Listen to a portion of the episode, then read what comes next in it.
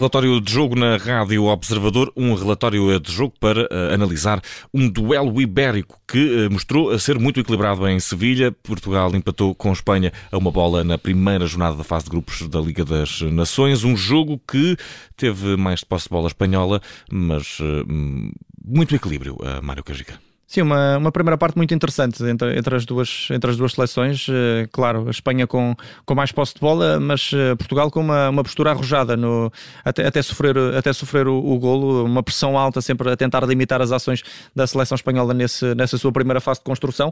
Uh, e parece-me que a postura de Portugal foi, foi bastante interessante nessa, nessa, nesta partida.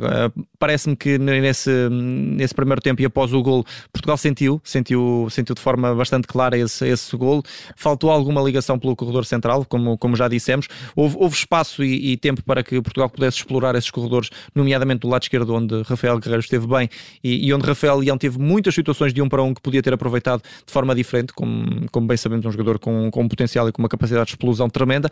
Um, mas uh, efetivamente, parece-me que as maiores dores de cabeça para Portugal foram mesmo no, no corredor central, um, na forma como o jogo estava pouco ligado. Otávio foi dos poucos que foi conseguindo ligar uh, setores e, e, na forma, claro, como, como João Moutinho me pareceu algo, algo desprotegido nesta, nesta seleção espanhola no, no primeiro tempo e foi com naturalidade que saiu ao intervalo. Um, era uma das duas possibilidades, ou reforçava, ou reforçava o meio campo com Ruben Neves e colocava João Moutinho um pouco mais à frente e tirava Bruno, Bruno Fernandes, que não fez um jogo particularmente feliz, ou, ou então tirava João Moutinho, que foi o que acabou por fazer e eh, acabou por ser uma, uma decisão sensata, tendo em conta que, por um lado, João Moutinho tinha esse cartão amarelo, por outro lado, também Bruno Fernandes e Bernardo Silva no segundo tempo já apareceram mais voluntariosos e ajudaram o próprio Ruben Neves nessa, nessa solidez do, do meio-campo que, que não existiu no primeiro tempo.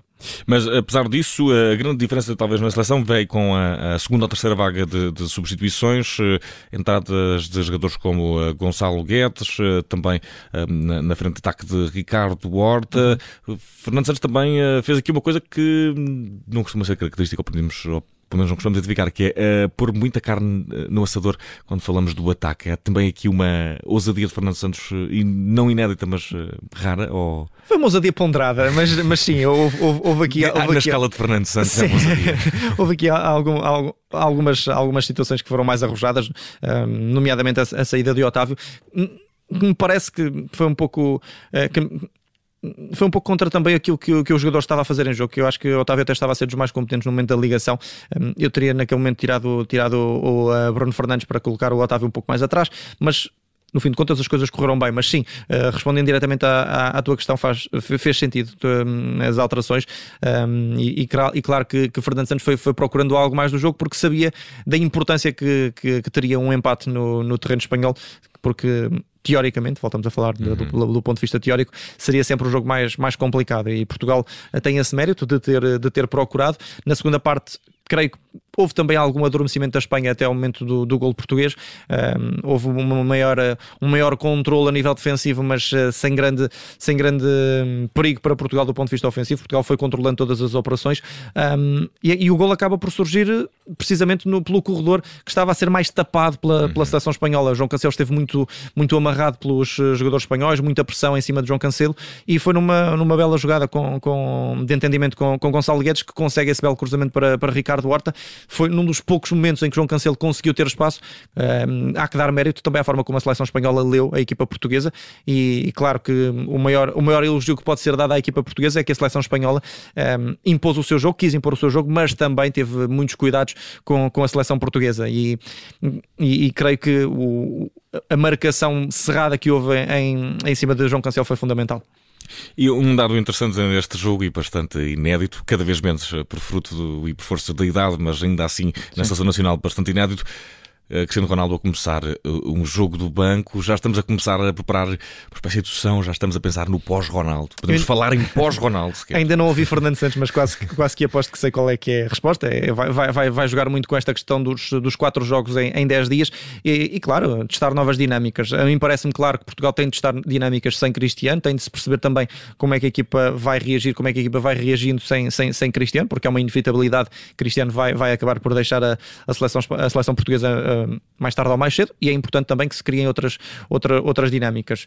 Um, eu continuo a achar que, que, há aqui, que há aqui muito potencial para ser explorado quando, quando Cristiano não joga, mas é, é, inevitável uh, não olhar para, para Cristiano Ronaldo como um jogador uh, absolutamente determinante e capaz de resolver um jogo de um momento para o outro. Portanto, parece-me que há aqui um misto, há aqui um, uma tentativa de gestão do próprio jogador, mas ao mesmo tempo de fazer esse, esse, esse teste e percebendo a exigência do jogo em termos defensivos, Fernando Santos acabou por, por escolher uma linha de ataque completamente diferente. Eu parece-me que foi um pouco um misto, mas claro que a resposta de Fernando Santos, e não, ainda não ouvi, mas acredito que será muito nessa questão da, da gestão de um grupo de trabalho, porque para todos os efeitos há aqui, há aqui muito para fazer porque são quatro jogos em dois, em, em dois dias, era difícil, mas quatro jogos em dez dias que, que, que, serão certamente muito, muito exigentes para Portugal. Quatro, quatro jogos em dois dias, são aqueles torneios eh, Roda Viva, 24 horas. menos minutos, menos minutos. Mário Cajica, eh, resta saber o que é que esta noite em Sevilha, na tua opinião, foi o menos positivo, o mais negativo neste caso? Uh, o mais negativo vou dar ao meio campo português, uh, em particular à primeira, à, na primeira parte, principalmente a, João Moutinho e Bruno Fernandes, que não, não estiveram particularmente bem uh, nesse, nesse aspecto. Não, quanto, ao, quanto ao caso de João Moutinho, não me parece por culpa própria, porque me parece que, que estava, primeiro, como já disse, muito exposto e depois um, acabou, por, acabou por ter ali algum. Momentos em que, esteve, em que esteve muito isolado no corredor central e incapaz, claro, de, de dar para todo, para todo o lado, mas também pela falta de, de apoio de, de Bruno Fernandes, portanto, eu diria que foi o, meio-campo português eh, no, na primeira parte. E uh, para uh, finalizar este relatório uh, de jogo com a selo do duelo ibérico, não sei se vamos ter que fazer chegar isto a alguma espécie de corte ou se voltarmos atrás no tempo para algum tipo de obrigações, mas certo é que houve um momento mais positivo, houve um melhor, e não sei se caberá aos espanhóis, mas cabe-te dizer-nos, Mário. Em, em, termos do momento, claro que, que o, o golo e por ser Ricardo Horta é muito importante para, para Portugal e para o próprio jogador que, que acaba por também ganhar aqui alguma confiança, creio eu, do próprio, pelo próprio selecionador. Em termos individuais, eh, vou, vou ter de destacar aqui só dois, três elementos muito rapidamente. O Gavi, por, por, por tudo o que acabou por dar ao jogo em termos, em termos criativos e é, e é, e é sem dúvida um predestinado a, a, outros voos. Em termos, em termos portugueses, uh, vou, vou, dar aqui também aqui uma nota importante uh, também ao próprio, ao próprio Danilo Pereira, que faz, faz um, um, belo jogo como, novamente como defesa central e até brincávamos durante a transmissão que, que dava jeito um, um, outro Danilo também para, para, para número 6, mas uh, há muitas opções. Um, acaba, por ser, acaba por ser o próprio Danilo e gosto, gostei particularmente da, da, da prestação dos dois laterais, mais de Rafael Guerreiro durante todo o jogo, mas João Cancelo acabou por mostrar o porquê também de ser, de ser um jogador determinante na equipa portuguesa. Ah, e Otávio hum. também, que também gostei bastante. Otávio. Muitas notas positivas a isso. Hoje, hoje bastante... E ainda bem, ainda bem, quer dizer que o jogo uh, nos trouxe coisas muito boas e, e neste caso, Mário Carjica, fica feito este relatório de jogo. Portugal foi empatar a Espanha, a Sevilha, frente à seleção espanhola na primeira jornada da Liga das Nações. O relatório de jogo pertenceu ao Mário Cajica. Mário, obrigado. Até à próxima. Muito obrigado.